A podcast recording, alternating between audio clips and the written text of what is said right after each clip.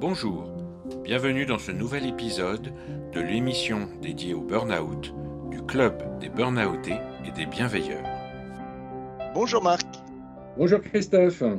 Ah, ça fait plaisir de se retrouver. hein. Ça fait longtemps qu'on n'a pas enregistré de podcast et d'interviewer de nouvelles personnes. Euh, Aujourd'hui, on a justement la chance de discuter avec Christine. Hein, On s'est contacté oh là, il y a plus d'un an, donc ça fait Oui. vraiment plaisir. Bonjour Christine. Bonjour Christine. Bonjour Marc. Alors Christine, effectivement, ça fait euh, oui, ça va faire un an hein, qu'on s'est parlé et euh, on était vraiment pressé aussi de, de faire ce podcast avec toi pour euh, pour un petit peu partager partager ton histoire. Alors la question traditionnelle hein, que je pose au tout début de, de podcast, comme à chaque fois, histoire de mieux faire connaissance et puis que les personnes qui nous écoutent te connaissent un petit peu mieux. Alors Christine, qui es-tu et d'où viens-tu? Alors, je suis Christine, je suis juriste en droit du travail. Et euh, quand j'ai commencé à réfléchir à notre euh, entretien, je me suis rendu compte que je commençais à me présenter comme toutes les personnes que j'accompagne et à toutes les personnes à qui je dis non, on ne se présente pas parce qu'on exerce comme profession, mais parce qu'on est. Et ça m'a fait rire parce que je me suis dit, j'écoute pas mes propres conseils. Donc, c'est déjà la première leçon que j'ai tirée. Donc, euh, pour commencer, je dirais que je suis une passionnée de la vie et une résiliente aussi. Et donc, je suis juriste en droit du travail et j'accompagne depuis euh, 2019 des personnes en situation de burn-out euh, sur la région de Dijon. Très belle région. Oui. Très très belle région. Alors justement, tu l'as dit, tu es juriste de formation et euh, dans ta première partie de carrière, tu as effectivement vu des conditions de travail difficiles hein, qui t'ont amené au, justement au burn-out. Tu peux nous expliquer un petit peu comment tout ça s'est passé à l'époque? Oui, effectivement, j'ai j'ai connu un épisode de burn-out il y a 10 ans maintenant. Euh, J'exerçais des, des fonctions de juriste contentieux, en fait. Et, euh, et c'est grâce, en fait, beaucoup plus tard, grâce à mes activités de consultante, que j'ai pu comprendre euh, ce qui m'était arrivé et pourquoi j'avais fait un, burn-out, en fait. Donc, euh, en quelques mots, c'est une structure qui se réorganise chaque année à zéro. Donc, on repart à zéro à chaque fois. C'est des valeurs contrariées, des valeurs contraintes, du coup, qui génèrent une perte de sens. Pourquoi je travaille? Euh, Qu'est-ce que je fais, en fait, dans cette organisation-là? Une absence de soutien hiérarchique, ou en tout cas, une hiérarchie qui ne comprend pas euh, ce que je veux faire, comment je veux le faire. Des équipes également que je manage qui sont perdues et plus personne ne trouve d'intérêt à ce qu'on fait en fait. Euh, il y a également une volonté de bien faire, toujours de s'investir dans ses missions, mais finalement, pourquoi faire? Donc une compréhension, une, sensation de ne pas correspondre aux orientations qui sont imposées par la direction. Et du coup, ben, on s'investit, on s'investit sur un long terme et sur un projet important sur lequel euh, je travaillais depuis plusieurs mois. Euh, la présentation devant l'équipe, on me dit euh, bah, c'est bien, mais c'est urgent d'attendre, donc ton projet, on le met de côté. C'est un cocktail en fait détonnant qui, qui a conduit à ce burn-out. En fait, c'est pas une chose, c'est plusieurs choses. Et euh, cette perte de sens et cette contrainte en fait euh, des valeurs empêchées qui ont conduit à, à mon burn-out il y a 10 ans. Je ne l'ai vraiment pas vu venir. C'est ça qui est incroyable en fait, c'est que euh, je sentais que ça n'allait pas, mais ce matin-là, en fait, je me suis préparée comme d'habitude, je me suis occupée de mon fils comme d'habitude, j'ai préparé le petit-déj. Et euh, au moment du petit-déj, j'ai senti une énorme fatigue, un truc euh, incroyable, alors qu'il était 8 heures du matin, je venais de me lever. Et je me suis dit, euh, j'ai dit à mon fils, je vais me poser dans le canapé, termine ton petit-déj et on va à l'école, quoi. Et j'ai pas pu me relever du canapé. Donc ça a été assez terrible parce que j'ai pas compris ce qui s'était ce qui s'était passé. Donc je l'ai quand même emmené à l'école. Je, je, je ne sais pas comment j'ai fait. En revenant à la maison, j'ai appelé le médecin et j'ai été arrêtée. Et en fait, j'ai dormi pendant trois semaines. Je dormais, je, m'occupais de mon fils et, et entre-temps, toute la journée, je passais euh, mes journées à dormir. Euh, Au bout de trois semaines, j'ai commencé à... Cette fatigue est passée, cet épuisement, puisque ce n'était pas de la fatigue, hein, c'était vraiment un épuisement m'a fait poser euh, les, bonnes questions. J'ai rencontré un médecin aussi qui m'a beaucoup aidé. Et puis, et puis ben, j'ai commencé cette, ce travail de reconstruction petit à petit. Est-ce que tu avais eu des, signes avant-coureurs ou des, choses qui, qui auraient peut-être pu, a posteriori, en y repensant, qui auraient pu t'alerter? Non, j'ai pas eu de signe du tout. Euh, comme je disais, en fait, ce qui, je l'ai compris beaucoup plus tard hein, quand, quand j'ai commencé à travailler sur le burn-out, mais j'avais pas de signe si ce n'est que c'est une petite chose, une petite goutte d'eau euh, qui a fait que hum, voilà, j'ai été agressée verbalement par un client, mais ça, c'était le quotidien des gens qui travaillent chez les bailleurs sociaux. Et ça m'a fait, euh, a fait basculer le truc, en fait. Mais c'était rien, j'étais habituée. C'est ça qui est incroyable, en fait. C'est que souvent, on ne comprend pas parce que c'est une petite chose qui peut arriver très souvent au quotidien, mais qui fait que ce jour-là, ça passe pas. Mhm. C'est vraiment la goutte d'eau, quoi. C'est la goutte d'eau, ouais, ouais. C'est ce que, ce que j'explique et c'est ce qui difficile à, comprendre euh, pour l'extérieur, en fait, c'est ben, puisqu'il s'est passé de plus que d'habitude, ben rien. Et pourtant, en fait, c'est cette accumulation de choses qui, que, la personne surinvestie va garder, va garder, va garder, et puis euh, un jour, ça explose parce que la batterie est vide et le corps n'en peut plus. Ouais, c'est souvent ça, hein. c'est un événement. Euh, on appelle un événement disruptif en fait qui, qui apparaît alors qu'on est déjà en fait en phase d'épuisement. Mais bon, on tient, on résiste, et puis il y a cet événement qui va amener ça. Hein. C'est vrai que c'est, c'est quelque chose qu'on retrouve euh, beaucoup, qu'on a vécu aussi euh, personnellement, c'est vrai. Alors, tu as été arrêté après ce, euh, ce premier burn-out? Combien de temps tu as été arrêté? Alors, j'ai été arrêté trois mois. Euh, le médecin ne voulait pas que je reprenne et puis euh, comme beaucoup de gens, euh, non mais ça va aller avec des petites vacances, puis je vais reprendre avec, je vais prendre des congés, donc je vais couper mes semaines, je vais prendre des RTT, puis ça va aller. Donc puis les congés juillet arrivent bientôt, donc j'aurai trois semaines de vacances, donc ça va aller avec des petites vacances, ça va, ça va bien se passer. Forcément, tout se passe bien en vacances. et je suis revenue au travail en septembre. Et comme j'avais repris mon poste au même endroit, dans la même structure, sans aucun aménagement, et comme je n'avais pas compris ce qui s'était passé, eh bien, euh, environ euh, six mois après ma reprise, j'ai fait la rechute. Là, j'ai été à de nouveau arrêtée deux mois. Et c'est à ce moment-là que j'ai pris la décision qu'il fallait que je change euh, quelque chose dans ma façon de fonctionner, sinon je n'allais pas m'en sortir. Donc, j'ai commencé à, à réfléchir à une nouvelle orientation. Et, cette rechute, ça a été similaire à la première fois ou comment, comment tu la décrirais? C'est les mêmes symptômes, les mêmes, la même fatigue, le même épuisement ou c'est différent? C'était différent en fait. Euh, c'était euh, moins soudain. J'étais quand même sous surveillance, donc euh, j'étais beaucoup en observation de mes émotions, de mes ressentis. Et, et comme il n'y avait rien eu d'accompagnement spécifique, en fait, bah, j'étais repartie comme avant, en fait, avec les mêmes difficultés, les mêmes contraintes, les mêmes pertes de sens, en fait. Donc, mmh. euh, ben, sur un dossier, à un moment donné, j'ai, ça a claqué et j'ai dit, mais, mais c'est pas. Enfin, je me retrouvais plus du tout dans ce que, dans ce que je faisais. Ça n'avait plus de sens, la manière dont je le faisais. Et euh, j'ai été obligée de m'arrêter une nouvelle fois. C'est le même médecin qui t'a arrêté? Oui, c'était mon médecin traitant qui avait cette appétence par rapport aux troubles de santé mentale. Et euh, elle m'a très bien accompagnée, j'ai été euh, très bien suivie. Et ce qui est très important en fait dans le suivi d'un burn-out, c'est d'avoir un médecin sur lequel on peut compter et qui permet cet arrêt de travail longtemps, en tout cas le temps nécessaire pour permettre à la personne de se reconstruire et de réenvisager le retour euh, à l'emploi, soit dans son entreprise, soit ailleurs. Et c'est ça, moi, le travail que je fais aujourd'hui avec les personnes que j'accompagne. Le retour à l'emploi, il est vraiment très important et les conditions dans lesquelles on va revenir à l'emploi sont capitales pour permettre euh, un rétablissement et une reconstruction durable. C'est primordial, tu as raison. Et puis, euh, nous, on, le dit souvent avec Marc, bon, chacun fait son burn-out, ça c'est une première chose. Et puis, chacun, effectivement, revient au travail de façon différente.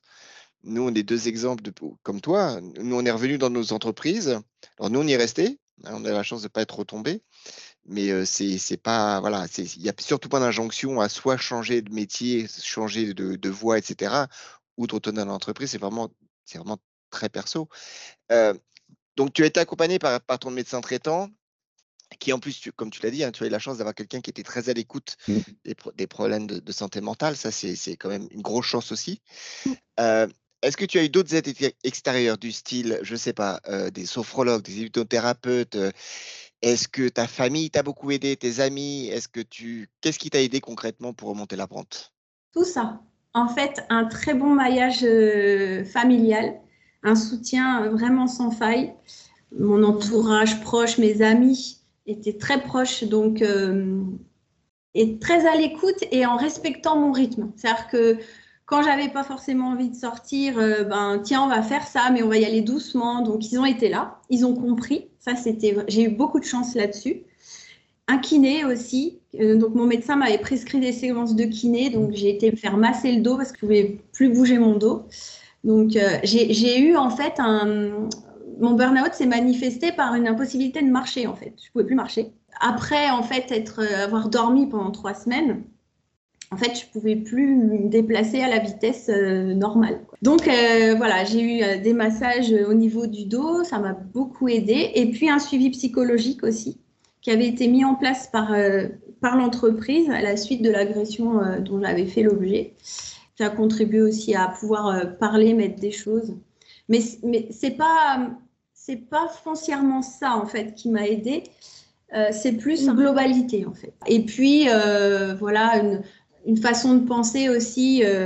j'ai été accompagnée par des lectures aussi. Donc, j'ai beaucoup lu le, livre de Louise Hay, Transformer votre vie, que je conseille à toutes les personnes que j'accompagne, en fait, pour comprendre le changement changer en fait sa, façon de penser sur les choses. Et euh, c'est un livre que j'apprécie beaucoup. Je dis toujours qu'elle a une écriture magique. Donc voilà, c'est un cocktail de choses, c'est euh, un vrai soutien euh, de, mon entourage et puis certainement aussi la volonté de, sortir de cette situation une fois que j'ai eu passé ce stade d'épuisement en fait. Mhm. Voilà, c'est comprendre, comprendre ce qui s'est passé, et puis trouver les outils pour, euh, pour rebondir. Ouais, tu as été véritablement soutenu et c'est ce qui t'a porté en fait. Hein, Complètement. Alors, c'est vrai que dans les témoignages que l'on a eus dans les précédents podcasts aussi, puis assez souvent avec les gens que l'on rencontre et qu'on a la chance de croiser, on se rend compte que très souvent, euh, bah, les accidents de la vie que l'on peut avoir euh, nous poussent à vouloir être utiles entre guillemets, mais c'est vrai que c'est un besoin, on l'a ressenti hein, avec Christophe aussi. C'est voilà, et on a envie d'aider, d'utiliser, de, de, transformer un petit peu cette expérience en, en, quelque chose de positif. Alors toi, euh, est-ce que tu as ressenti ce besoin et, comment ça s'est manifesté à ton retour? Exactement, ce besoin d'utilité, moi aussi, je, je l'ai ressenti. Quelques années euh, après, euh, j'ai eu le besoin de mettre en place quelque chose pour accompagner les personnes en situation de burn-out. Je me disais, c'est quand même pas possible de laisser les gens dans des situations de souffrance comme ça, tout seuls. Moi, j'ai eu cette chance d'avoir un bon maillage familial et amical proche euh, qui m'a aidé beaucoup, beaucoup à m'en sortir. Et je me disais, on ne peut pas se rendre malade à cause du travail, c'est pas possible. Donc, euh, j'ai euh, eu vraiment l'envie de, mettre en œuvre sur Dijon un espace, un lieu d'information et d'accompagnement de personnes en situation de, burn-out. Maintenant, c'était compliqué toute seule. Donc, je ne pouvais pas non plus investir que sur ma propre expérience parce que j'avais besoin d'être crédible aussi. Donc, que les gens puissent reconnaître que j'avais certes une expérience, mais aussi des outils euh, reconnu de, de, suivi.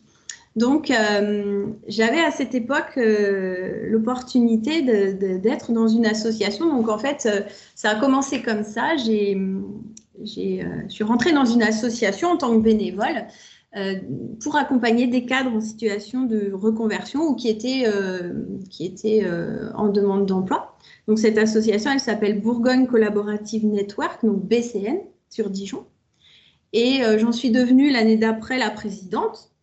Euh, l'idée, c'était voilà, donner de mon temps pour accompagner, éventuellement donner des conseils juridiques. Et au travers de cette expérience, en fait, j'ai découvert l'accompagnement individuel. Et ça, ça m'a vraiment... J'ai dit, c'est ça que je veux faire, vraiment. Ça, m'a aidé aussi dans le projet de reconversion. Euh, puisque, puisque voilà, aujourd'hui j'ai quitté cette entreprise et j'ai créé mon entreprise d'accompagnement de consultante euh, et j'interviens aussi en tant que juriste en droit du travail dans une structure pour, pour accompagner les exploitants agricoles. Voilà, sur ces... Mais avant d'en arriver là, en fait, j'ai eu tout un parcours pour concrétiser cette aide et cette utilité aux autres dans le cadre de cette association, en fait, on pouvait monter des projets avec euh, les adhérents.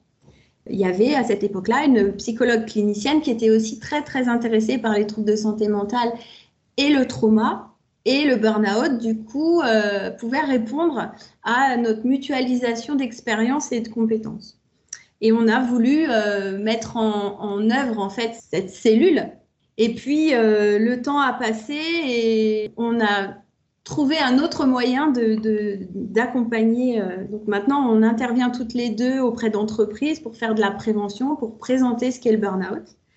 Et puis de mon côté, euh, j'ai rencontré le réseau RPBO, donc Sabine Bataille, puisqu'elle intervient dans un DU à Lyon de management de la qualité de vie au travail que je voulais faire, puisque en fait, je m'étais dit, il me faut un diplôme, encore un. J'en avais déjà pas mal, mais je me suis dit pourquoi pas. Euh, pour en fait acquérir euh, cette légitimité de diplôme. Je pensais que ça devait passer par le diplôme. Et puis, j'ai rencontré Sabine Bataille. ça a été aussi ça, hein, des, conséquences de mon burn-out, c'est d'oser. C'est ce que je dis souvent avec, mes clients, finalement, à la fin de l'accompagnement, ils osent. Et oser est le mot que l'on utilise souvent pour euh, transformer cette nouvelle vie. Et, euh, et donc, j'ai contacté Sabine Bataille, je lui ai exposé mon projet.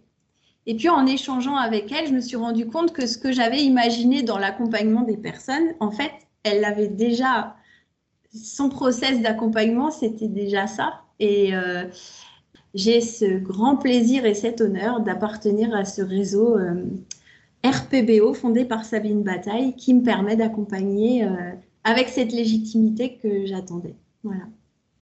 C'est marrant parce que tu, as beaucoup utilisé le mot légitimité hein, et mm. crédibilité. Je pense que c'est quelque chose qui est très important. De toute façon, euh, nous, nous on, le ressent aussi. Hein. on a besoin d'être crédible et d'être légitime sur, sur ces thématiques-là parce qu'en plus, on parle de l'humain, on parle de la santé mentale, donc c'est vraiment essentiel. Aujourd'hui, là, on est en 2022, donc ça fait 10 ans. Quels sont tes futurs projets perso et puis où est-ce que tu, vas aller avec RPBO justement? RPBO est un, est un label qui me permet en fait d'accompagner euh, les, clients avec un process que Sabine Bataille a développé. Donc en fait, au travers de témoignages de personnes euh, qui avaient traversé des burn-out, elle a modélisé en fait euh, son process d'accompagnement en plusieurs phases ce qui permet aussi d'expliquer aux gens qui traversent une situation de burn-out là où ils en sont, pourquoi ils traversent ça et, euh, qu'est-ce qu'on doit travailler à ce moment-là pour pouvoir passer à l'étape supérieure. La rechute, elle s'explique aussi par le fait qu'on n'a pas stabilisé ces, phases de départ. Donc un, restockage sur euh, vraiment bien, dormir, bien manger, euh, avoir vraiment des bases solides pour pouvoir poursuivre derrière. Donc, je continue mes accompagnements individuels.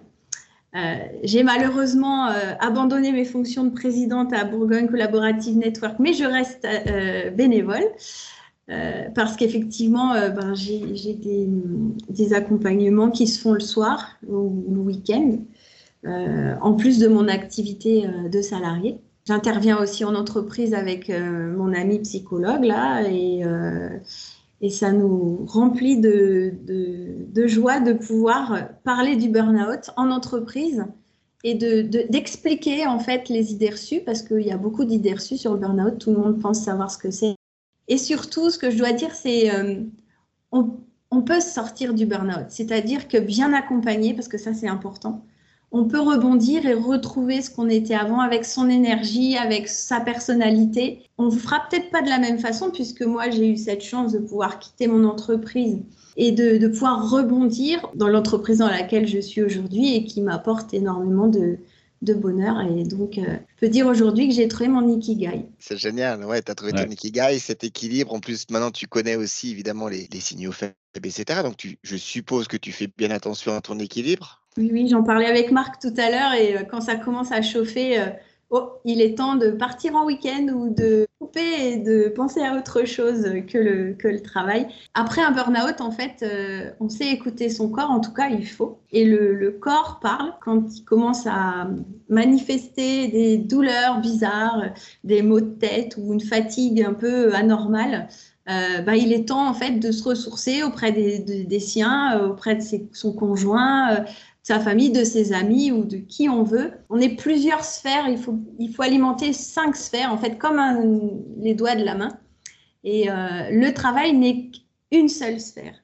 Et dans le burn-out, le travail prend toute la main. Et je dis, quand on n'a plus qu'un seul doigt, on ne peut pas faire grand-chose. Donc, il faut retrouver cette dextérité avec ces cinq doigts de la main et, euh, nourrir euh, toutes les sphères qui sont personnelles, spirituelles, les hobbies, les loisirs, la famille, les amis, et, voilà, retrouver du lien social et s'épanouir personnellement au travers de tout ça. Alors, c'est vrai que tu parles d'épanouissement. Non, nous, on a la chance de te voir. Alors, ceux qui t'écoutent ne te verront pas, mais nous, on a la chance d'avoir la vidéo. Je peux assurer tous ceux qui nous écoutent euh, du magnifique sourire que tu as lorsque tu parles. Et là, on sent vraiment que tu as trouvé un équilibre, un véritable épanouissement dans ce que tu fais. Et ça donne vraiment beaucoup d'espoir euh, pour les personnes qui effectivement se demanderaient si on peut sortir du burn-out, oui. C'est le mot d'ordre, on ne se débrouille pas tout seul. Après un burn-out, on se fait accompagner par qui on veut, qui correspond à ses valeurs, mais on ne reste pas tout seul et on parle. Voilà, il existe sur toute la France des consultants donc, du réseau RPBO spécialisés dans la reconstruction post-burnout.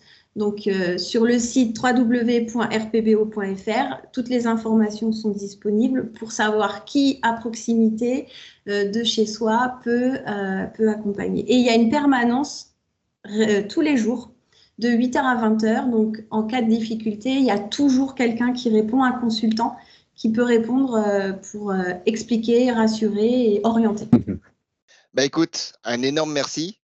Merci à vous deux. Merci d'avoir m'avoir permis de, de, m'exprimer sur un sujet qui m'est très cher et avec vous, mes amis, en plus.